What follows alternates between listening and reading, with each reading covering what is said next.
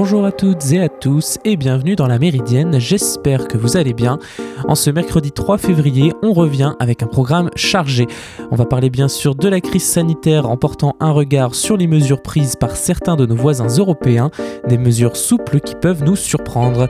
Aujourd'hui également, on revient sur l'appel d'Alim Omer, président de l'association des Ouïghours de France, à la responsabilité des consommateurs, un appel pardon à la responsabilité des consommateurs français dans l'exploitation de cette minorité en Chine.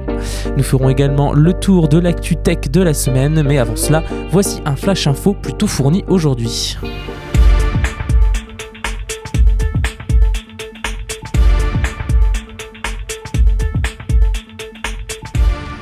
Le principal opposant de Vladimir Poutine reste en détention. Un tribunal de Moscou a condamné Alexei Navalny à 3 ans et demi de prison, mardi 2 février, hier donc révoquant le sursis d'une précédente condamnation. Il s'agit de la peine de prison la plus longue infligée à celui qui s'est imposé en 10 ans comme le détracteur numéro 1 du Kremlin. Ses précédentes détentions se comptaient en jours ou en semaines. Selon la Cour, Alexei Navalny a violé les conditions du contrôle judiciaire qui accompagnait sa peine et en ne pointant pas devant les autorités pendant sa convalescence en Allemagne. Il avait été condamné à ce sursis en 2014 pour des détournements de fonds dans la filiale russe du groupe français Yves Rocher via une entreprise de transport qu'il détenait avec son frère Oleg. La Cour européenne des droits de l'homme avait dénoncé ce verdict. Selon l'opposant qui s'est exprimé pendant son procès, le pouvoir russe cherche à le faire taire et à intimider un mouvement de contestation naissant qui a vu des dizaines de milliers de Russes manifester ces deux dernières semaines.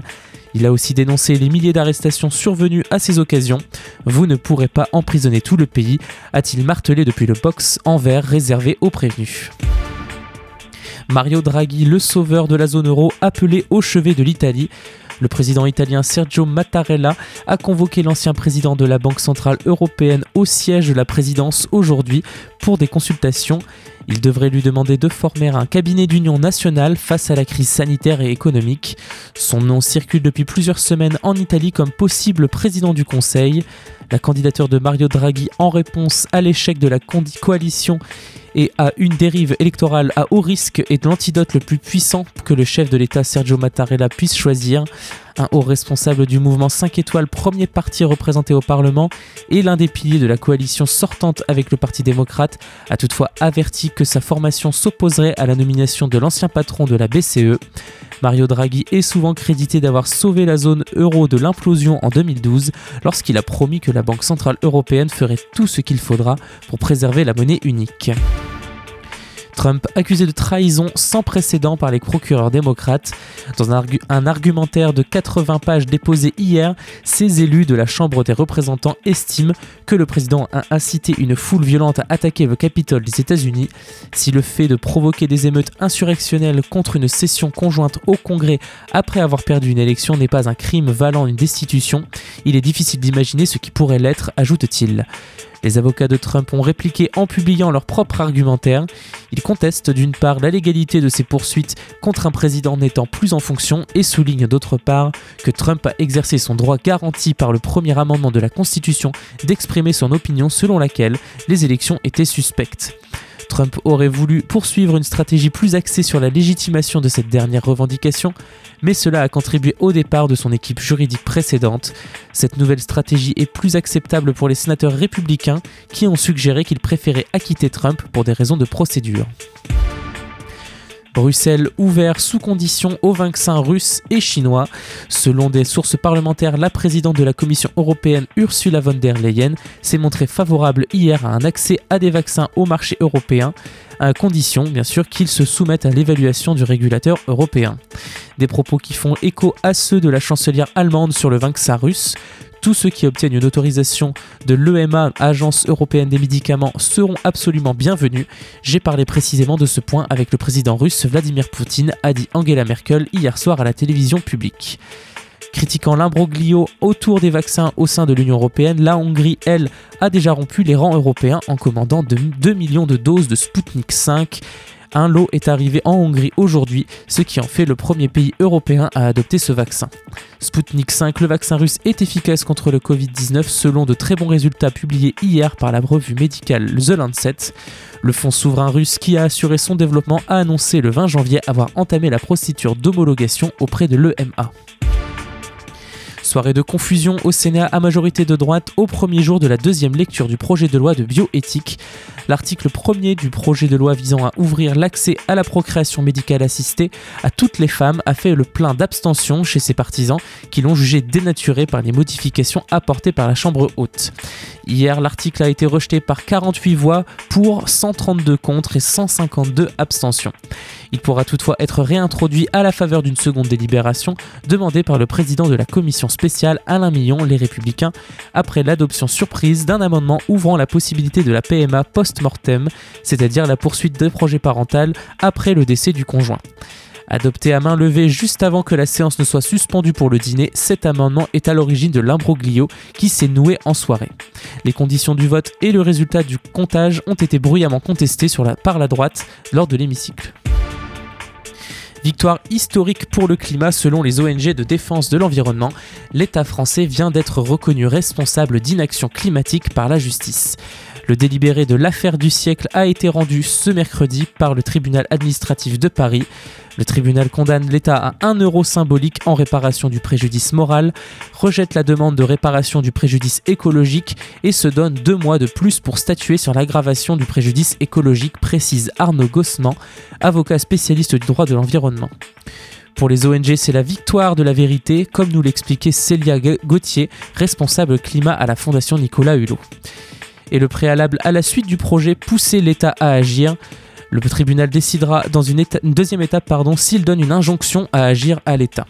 Un élément qui dépendra de la décision du Conseil d'État sur l'affaire de Grande Sainte, où les carences de l'État ont aussi été pointées par la justice.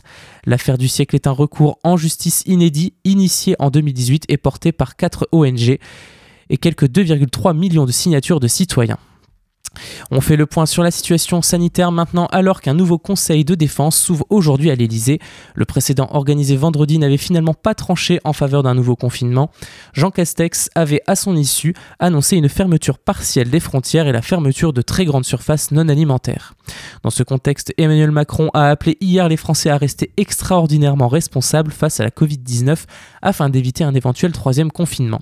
Ce n'est pas notre stratégie de vaccination qui permettra d'éviter à court terme un reconfinement ou non, a déclaré le chef de l'État sur TF1 à l'issue d'une réunion avec les acteurs industriels des vaccins à l'Élysée mais c'est notre mobilisation à tous, c'est-à-dire notre capacité à tenir les gestes barrières et notre capacité à bien respecter le triptyque tester, accompagner, protéger, c'est ce qu'il a ajouté.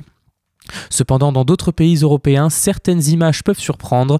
En Italie notamment, des restaurants, bars et musées ont pu rouvrir lundi 1er février, tandis que des bibliothèques et des centres commerciaux ont de nouveau accueilli du public en Pologne ce même jour.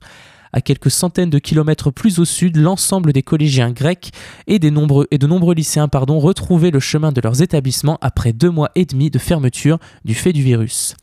L'Organisation mondiale de la santé avait pourtant alerté jeudi 28 janvier sur le fait qu'il était trop tôt pour assouplir les règles en vigueur en raison de la circulation encore très élevée du virus.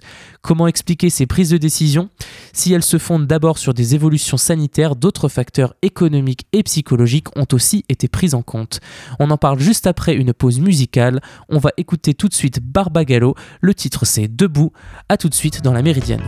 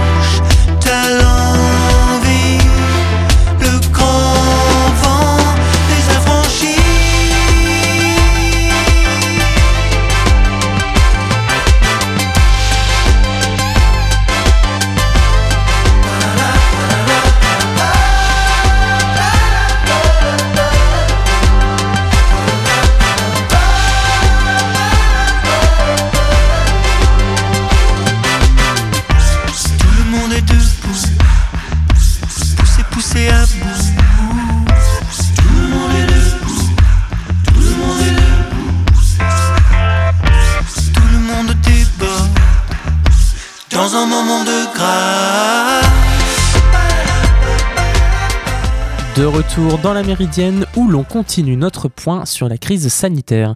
Juste avant la pause, nous commencions à regarder chez certains de nos voisins européens qui, ce qui nous paraît surprenant, ont choisi de rouvrir restaurants et musées entre autres. Une lueur d'espoir pour l'Italie si durement touchée par l'épidémie de Covid-19 en 2020. En, matière de situation épidémiologique, la plupart des régions italiennes sont passées lundi en jaune, soit un niveau de risque modéré. Celui-ci permet aux bars et restaurants de rester ouverts jusqu'à 18h et aux musées d'ouvrir en semaine. Seules cinq régions, le Haut-Adige au nord, l'Ombrie au centre, les Pouilles, la Sardaigne et la Sicile dans le sud, sont classées en orange pour un risque moyen face au virus. Et il n'y a plus aucune région italienne classée en rouge, ce qui impliquait un confinement et la fermeture de tout commerce non essentiel. Ce recul du niveau de risque pour certains territoires se base sur plusieurs critères tels que le taux d'occupation des services de réanimation ou le taux de propagation du virus. La situation globale montre de légers signes d'amélioration, indique ainsi le ministère de la Santé italien dans son dernier bulletin hebdomadaire. Dimanche dernier, euh, le pays a recensé 11 249 cas d'infection au Covid-19 contre 13 563 vendredi 29 et plus de 15 000 mercredi dernier. La situation semble également en voie d'amélioration en Pologne, où musées, bibliothèques, galeries d'art et centres commerciaux ont rouvert lundi. Le nombre quotidien de contamination est stable d'une semaine à l'autre. Il était de 7000, un peu plus de 7000 le jeudi 28 janvier, contre à peu près le même chiffre une semaine plus tôt. Enfin, dès le début du mois de janvier, la courbe des contaminations et des décès indique une évolution à la baisse de ces données. Quant au taux d'incidence, il est de 99 cas avérés pour 100 000 habitants. Avant le changement engagé par certaines régions italiennes lundi dernier, la ville de Florence en Toscane avait rouvert les portes de l'ensemble de ses musées le 21 janvier. L'ouverture des musées est avant tout un choix économique. La fermeture des musées représentait pour la ville un manque à gagner de 2 milliards d'euros. La logique économique est également avancée en Espagne, dans la région de Madrid. Dès vendredi, le couvre-feu doit y être repoussé à minuit, contre 22 heures actuellement, et les terrasses des restaurants pourront accueillir des groupes de 6 personnes, ont annoncé les autorités régionales lundi. Dans la capitale espagnole, le taux d'incidence calculé sur 14 jours atteint 993 et au cours des deux dernières semaines, les autorités sanitaires ont recensé plus de 66 000 nouvelles infections, soit le nombre de nouveaux cas le plus élevé d'Espagne. Mais pour le gouvernement de la région, fermer certains commerces n'entraîne que des faillites et du chômage, sans forcément permettre d'infléchir la courbe des contaminations. À Madrid, nous faisons tout ce qui est en notre pouvoir pour maintenir les secteurs de l'hôtellerie, de la restauration et de la culture ouverts, et ce malgré la pression politique de l'ensemble des institutions, a ainsi déclaré la présidente de la communauté de Madrid, Isabel Diaz Ayuso. Un discours également tenu du côté de la Catalogne. Nous ne sommes pas un pays pauvre ni un pays riche. Si nous pouvions donner les mêmes aides qu'en France ou en Allemagne, nous n'aurions sans doute pas tout rouvert, a récemment reconnu Josep Maria Arkimon, secrétaire de l'agence santé publique de cette région. Le gouvernement autrichien, quant à lui, a annoncé ce lundi la réouverture le 8 février de ses musées et magasins, mais également de ses écoles. Nous sommes loin de notre scénario idéal d'un taux d'incidence de 50 cas pour 100 000 habitants sur 7 jours, a reconnu le chancelier conservateur Sébastien Kurz. L'Autriche enregistre en effet un taux d'incidence hebdomadaire de 146 cas pour 100 000 personnes, mais il faut tenir compte d'autres aspects, a défendu le dirigeant, évoquant entre autres le besoin des élèves de retrouver le chemin de l'école et l'importance du poids social et psychologique de ces restrictions. Nous avons donc décidé à l'unanimité de prendre des mesures d'assouplissement prudentes, a-t-il déclaré. Les élèves autrichiens vont donc dès lundi retrouver des cours en présentiel après plusieurs mois d'enseignement quasiment entièrement à distance. Des tests réguliers seront menés et un système de rotation sera mis en place pour les collégiens et lycéens autrichiens. Une semaine plus tard, le 15, les autorités évalueront, la possibilité ou non de rouvrir les restaurants et d'autoriser à nouveau des événements sportifs et culturels. En Grèce, les collégiens ont retrouvé leurs établissements dès lundi, ainsi que les lycéens de régions où le virus circule moins. Une respiration pour ces jeunes Grecs après deux mois et demi de fermeture. Comme Sébastien Kurz en Autriche, la ministre grecque de l'Éducation Niki Kerameus a elle aussi insisté sur l'importance de cette décision lors d'une visite d'un collège de banlieue d'Athènes. Notre priorité est la réouverture des écoles, a-t-elle déclaré, en prenant toujours les mesures nécessaires pour votre santé et la santé publique. Vous écoutez La Méridienne sur Radio Phoenix. En cette période de solde, Alim Omer, président de l'Association des Ouïghours de France, dénonce la responsabilité de tous les consommateurs auprès de France Info. Les vêtements ou chaussures de grandes marques sont en grande partie produits à base du coton récolté au Turkestan, région autonome de la Chine où la communauté ouïghour est soumise au travail forcé par le régime de Xi Jinping. En effet, plus de 80% du coton chinois provient de cette région autonome ouïghour du Xinjiang. 83 marques, grandes marques même, principalement de l'habillement comme Uniqlo ou Gap, seraient ainsi liées au travail forcé des Ouïghours. Les ONG les appellent à cesser de s'y approvisionner en matières premières, mais si Marks Spencer ou H&M par exemple s'y engagent, beaucoup d'autres comme le groupe Inditex, propriétaire de Zara pourtant incriminé, assurent ne pas être concernés. Il n'y a, d'ailleurs pas que le travail forcé dans les champs de coton, plus d'un million de Ouïghours seraient ainsi détenus dans des camps de rééducation politique. Pékin dément et évoque des centres de formation professionnelle pour lutter contre la radicalisation islamiste. Mais les témoignages des rares prisonniers rescapés sont glaçants, comme le détaille Alim Omer. Les Ouïghours constituent le principal groupe ethnique du Xinjiang, une immense région de la Chine qui a notamment des frontières communes avec l'Afghanistan et le Pakistan. Ils apprennent des chants patriotiques chinois, y obligent à manger du porc, boire des alcools, poursuit Ali Momer. C'est pour effacer leur identité et qu'ils deviennent, ainsi de vrais Chinois. Avec, entre guillemets bien sûr, des Ouïghours seraient aussi vendus par lot sur des sites de petites annonces comme ouvriers pour des usines en Chine intérieure. Persécutés dans ce pays, beaucoup font l'objet d'intimidation en France. On reçoit des coups de téléphone lors desquels on nous dit qu'on connaît nos familles et que si on dit qu'on a du mal du gouvernement, il leur arrivera du mal. Lorsque nous manifestons, il y a toujours quelqu'un qui filme pour nous espionner, indique Ali Momer. L'aliénation du, peuple ouïghour a pour but d'asseoir la domination de la Chine, analyse Dilnur Rehan, présidente de l'Institut ouïghour d'Europe. Xi Jinping rêve que la Chine devienne le numéro un mondial économiquement et militairement. Pour atteindre ce rêve, il a pour gigantesque projet une nouvelle route de la soie et la région ouïghour est la porte de la Chine vers l'Europe via l'Asie centrale. Dilnur Rehan s'indigne de l'accord de principe sur les investissements conclus entre l'Union européenne et la Chine en décembre dernier. Tout comme Raphaël Glucksmann, député européen et défenseur des Ouïghours, il y a une honte européenne sur ce sujet et on pourrait engager un rapport de force, estime-t-il. La Chine a besoin du marché européen, nous sommes le premier marché du monde. Si nous commençons à mettre des barrières aux produits chinois qui sont produits par l'esclavage des Ouïghours, ça aura un impact dans le pays. Personne ne demande aux dirigeants européens d'entrer en guerre avec la Chine, rappelle Raphaël Glucksmann, mais entre ne rien faire et la guerre, il y a tout un espace d'action qui s'appelle de la politique. Il devrait sanctionner les responsables chinois de la répression contre les Ouïghours. Il y a la possibilité de le faire, il n'y a juste pas la volonté politique de le faire. Le Canada, les États-Unis et le Royaume-Uni ont, eux, décidé de stopper toutes les importations chinoises issues de ce travail forcé. Vous écoutez La Méridienne sur Radio Phoenix. On fait une seconde pause musicale avant de faire le tour de l'actualité technologique. On écoute tout de suite Arlo Parks, le titre c'est Green Eyes. A tout de suite dans la Méridienne.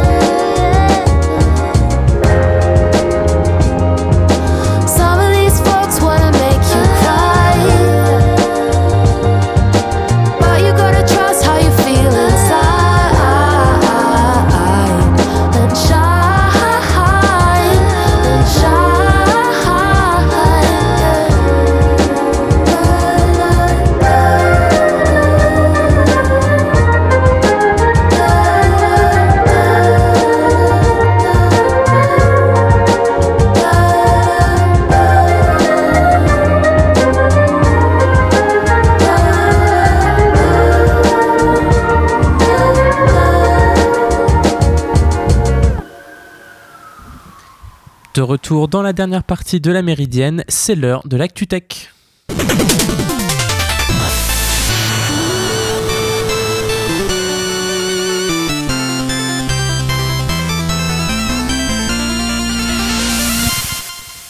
Jeff Bezos va quitter ses fonctions de PDG d'Amazon.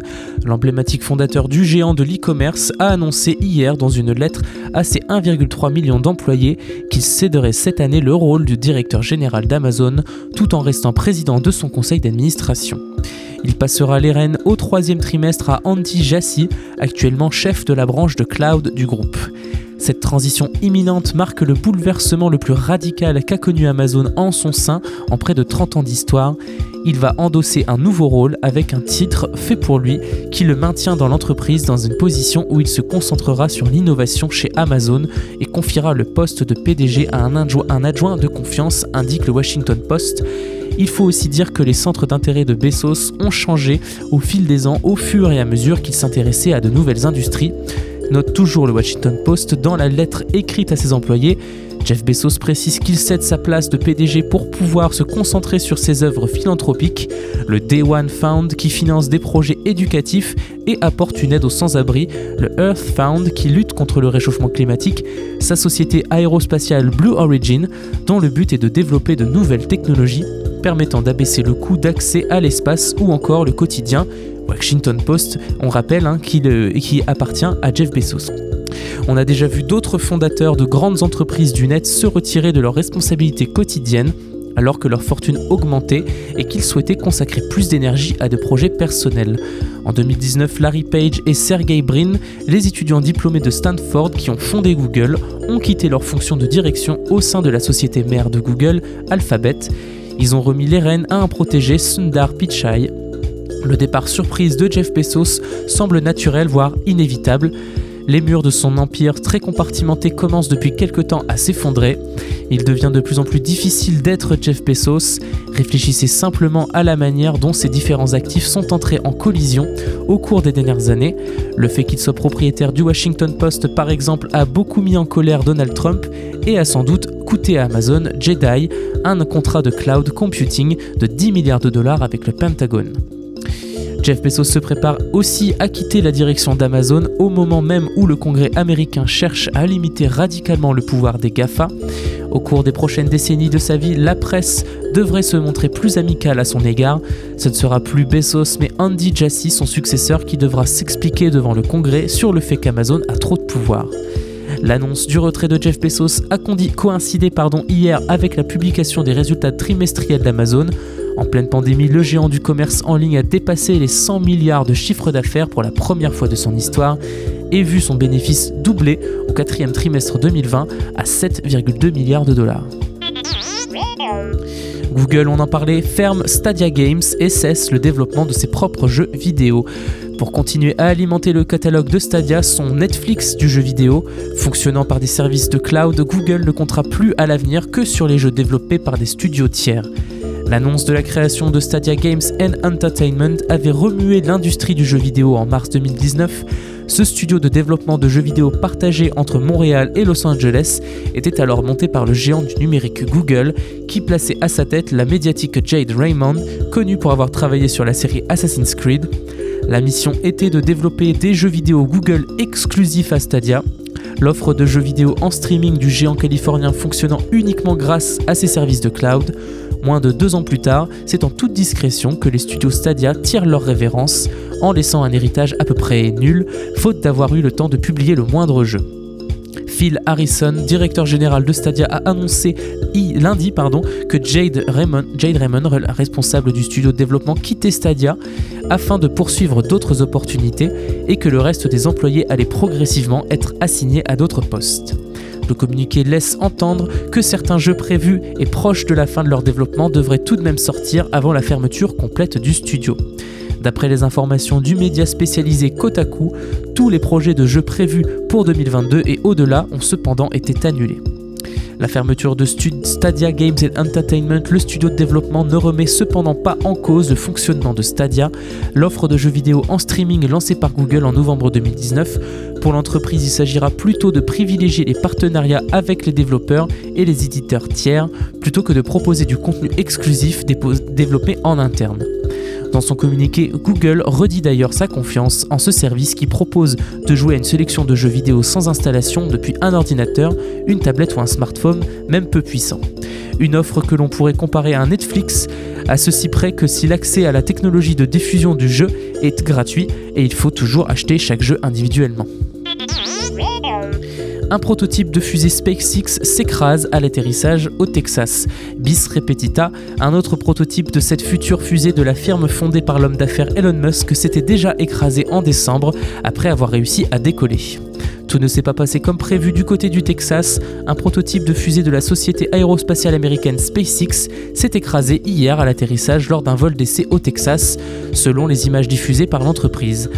Un autre prototype de la future fusée Starship avait connu le même sort en décembre, il avait réussi à décoller avant de s'écraser dans une grande boule de feu. Nous avons encore eu un excellent vol, a estimé un spécialiste de SpaceX commentant le vol d'essai diffusé en direct. Nous devons juste travailler un peu plus sur l'atterrissage, c'est ce qu'il a ajouté. Elon Musk, fondateur de SpaceX, n'a de son côté pas commenté l'événement sur les réseaux sociaux. Il avait annoncé plus tôt dans la matinée sa décision de s'éloigner de Twitter quelque temps. Après un bras de fer avec l'administration fédérale de l'aviation américaine, le prototype Starship SN9 avait été autorisé à voler hier. L'engin a décollé à 15h30, 22h30 heure de Paris, pour atteindre une altitude de 10 km. Il a ensuite éteint ses moteurs et effectué une série de manœuvres horizontales. C'est lorsque la fusée a tenté de retrouver son position verticale qu'elle s'est écrasée. Ces tests se produisent dans une zone quasi déserte louée par SpaceX à Boca Chica, dans le comté de Cameron, dans l'extrême sud du Texas, près de la frontière avec le Mexique. Une zone suffisamment vide pour qu'un accident ou une explosion ne cause évidemment pas de dommages ni ne fasse de victimes. SpaceX, veut faire de Starship sa fusée de choix pour aller un jour sur Mars.